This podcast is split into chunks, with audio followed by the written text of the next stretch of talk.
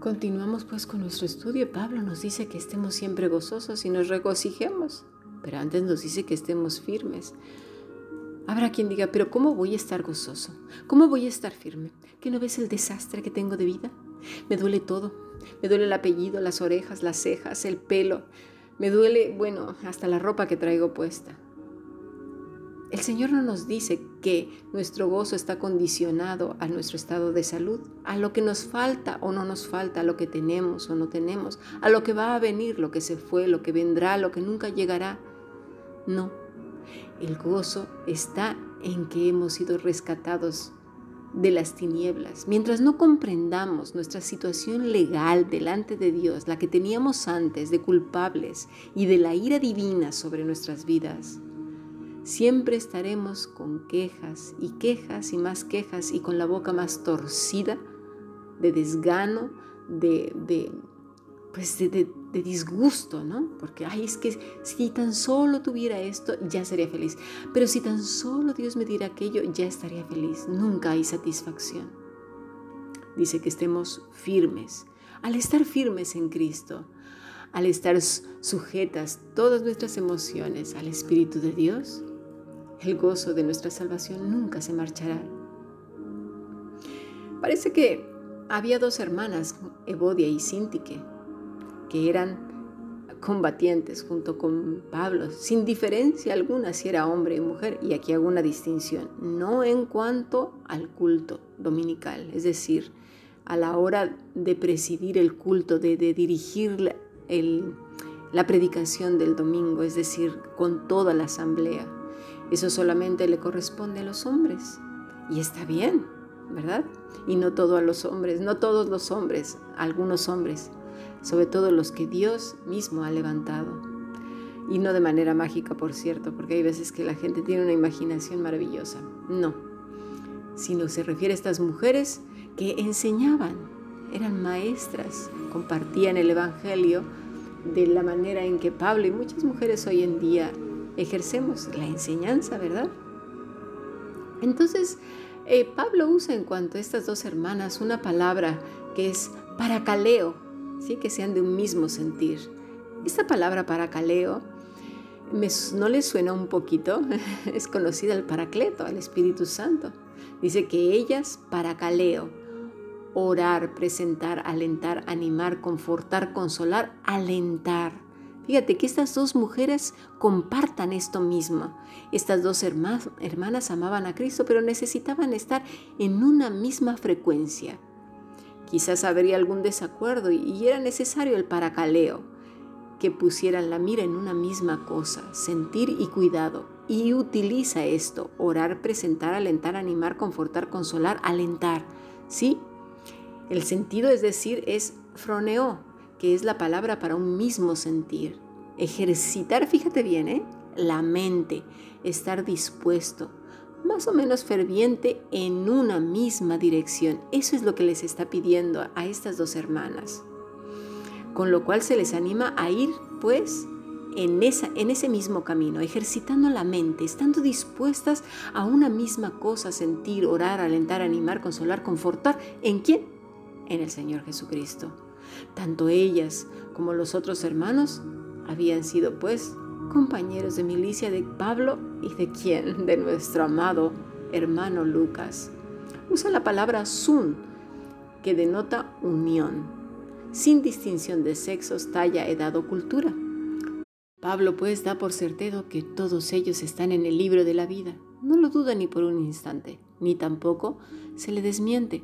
El Señor lo aprueba porque en todos ellos había que integridad, congruencia. Otro rasgo es epieques, vuestra gentileza. Dice, vuestra gentileza sea conocida de todos los hombres. ¿Qué es gentileza? Bueno, según lo que dice la palabra epieques, es una persona suave, afable, apacible. Y esto es muy difícil cuando se quiere fingir, porque la sonrisa, fíjate de alguien que, que quiere fingir ser gentil observan, bueno, las personas que estudiamos la, mente humana, las reacciones humanas, ¿sí? el lenguaje corporal, la sonrisa que se emite es forzada, fingida. Su voz intenta ser controlada, pero por dentro está que hierve de los nervios. Su pensamiento es malicioso o desesperado. Lo único que desea es o salir corriendo para explotar lejos de ahí o que la persona se marche pronto, se esfume literalmente. Eso no es ser gentil, no es ser apacible. Y quizás me digas, sí, pero tú no conoces a mi suegra, no conoces a mi marido, no conoces a mi mujer, no conoces a mi hijo. Si supieras, son de lo peor. Cuando tú estás diciendo que los demás son de lo peor, tú te estás poniendo como que eres de lo mejor. Es así. No será al revés. Para poder en un momento dado juzgar si los demás son de lo peor, nosotros necesitamos ser de lo mejor. Piénsalo. Entonces, eso de fingir no es lo que dice la escritura. Por eso necesitamos del Espíritu de Dios. Por cierto, por ahí se anda diciendo que con lo que hacemos o dejamos de hacer, el Espíritu Santo se pone a llorar como si fuera un perrito y se va. Y eso, eso no es así. Nunca se nos olvide que el Espíritu Santo es el Dios Todopoderoso y que no está sujeto a nuestros caprichos, emociones o enfados. Lo que quiere decir es que la comunión con Dios no es franca, no es abierta, que ya no es igual. ¿Por qué? Porque hemos preferido hacer o que dominen las obras de la carne. ¿Sí? La ira, la contienda, el chisme, la intriga, la duda. ¿Qué comunión es esa con Dios? Ya no hay. ¿Por qué? Porque preferimos la comunión con las tinieblas o con lo malo, o con nuestra carne. Así pues, Pablo dice que esa gentileza sea conocida por los hombres. Quiere decir que obviamente la gente lo notará. La palabra es ginosco, que ya la hemos visto, que será notoria, comprendida, conocida. Y reafirma para los que no se han enterado que el Señor viene pronto. Que lo tengamos en cuenta por si se nos ocurriera vivir para nosotros mismos o para volver al vómito donde fuimos rescatados. Esto nos lleva al siguiente pensamiento. Por nada estéis afanosos. Y pensarás, ¿y qué tiene que ver esto con la integridad, Cami? Y empezamos con Lucas y mira dónde vamos. tiene que ver mucho.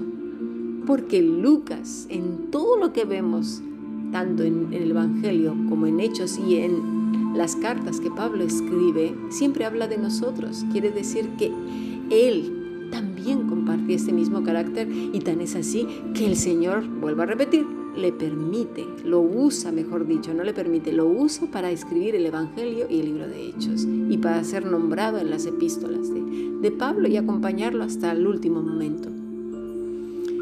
Así que, ¿por qué, tiene que ver esto? Pues es que es el dominio propio. Y esto solo sucede estando apegados a Cristo, llenos del Espíritu.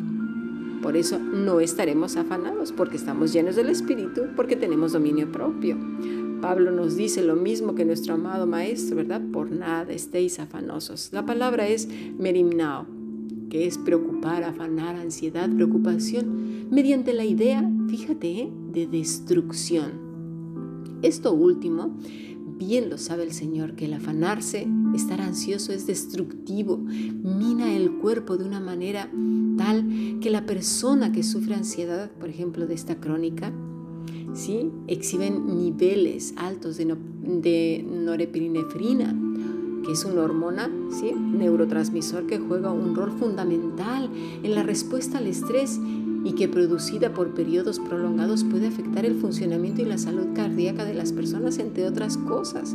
La adrenalina también es una hormona que se libera en altas cantidades el cortisol por lo tanto, instalarse en estos estados conlleva a que se vuelvan permanentes y descomponer el buen funcionamiento de nuestro sistema nervioso. Sí que es verdad que ciertas patologías estresan nuestro cuerpo y entonces nos volvemos ansiosos. Pero seamos honestas, la mayoría de nuestros padecimientos del cuerpo humano surgen de una mente desordenada y a muchos les da una gran alegría culpar a otras afecciones de que están enfermos de los nervios y no responsabilizarse de su higiene mental, de ceñir su mente como hombres y mujeres valientes y comenzar a disciplinar. Daré un poco más de información en cuanto a la ansiedad, porque la gente necesitamos saber qué es. La persona que sufre ansiedad presenta una reacción desproporcionada psicológica, fisiológica y conductual ante aquello que percibe como una amenaza. Mira, por ejemplo, cuando a lo mejor un profesor pregunta a sus alumnos si tienen alguna duda, ¿sí? Quizás algún estudiante con ansiedad se imagina que el profesor se está dirigiendo a él porque cree que es tonto ¿sí? Es una reacción psicológica, se imagina cosas. Entonces eh, empieza como su pulso a acelerarse, le sudan las manos, que es la reacción fisiológica, y en consecuencia preferirá permanecer callado y no dirá nada. Y esa sería su reacción conductual. Existen diferentes trastornos de ansiedad, entre los cuales están la ansiedad generalizada, el trastorno de pánico, la, agarofobia, la fobia a objetos, animales, situaciones específicas, el trastorno obsesivo compulsivo o el trastorno por este estrés postraumático. Todos estos tipos de ansiedad comparten dos elementos comunes, que son el miedo y la preocupación, es decir, la anticipación de algo que no se sabe siquiera si ocurrirá. La imaginación va más allá. Se vive en el futuro y no en el hoy. Se desperdician las bendiciones que se obtienen hoy para enfocarse en lo que no se sabe si ocurrirá.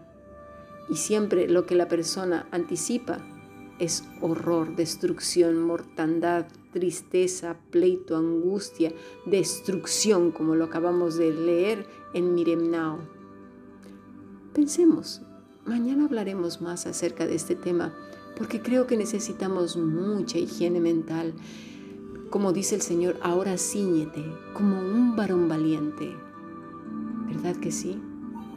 Hablamos a veces lo que no entendemos, cosas demasiado maravillosas, que no actuamos en consecuencia a lo que decimos que sabemos, somos incongruentes.